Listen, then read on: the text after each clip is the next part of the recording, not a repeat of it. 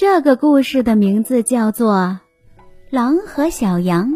一只小羊到河边喝水，大灰狼看到了，心里乐开了花。这下我的晚餐有着落了。大灰狼飞快地跑到小河的上游，大叫起来：“今天河水怎么这么浑浊？”说完，他故意朝四周看了看，然后跑到小羊面前说：“原来是你把我的水弄脏了。”小羊听了，吃惊地说：“狼先生，我怎么会把您喝的水弄脏呢？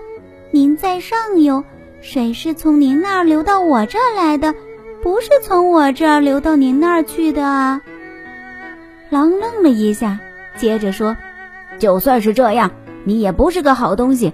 我听人说，去年你还在背地里说我的坏话，我早就想找你算账了。”小羊更着急了。他喊起来：“狼先生，这是不可能的！去年我还没出生呢。”狼气冲冲地说：“不要再狡辩了，说我坏话的不是你，就是你的爸爸，反正都是你们家的人，有什么不同？”说着，他呲起牙，恶狠狠地朝小羊扑去。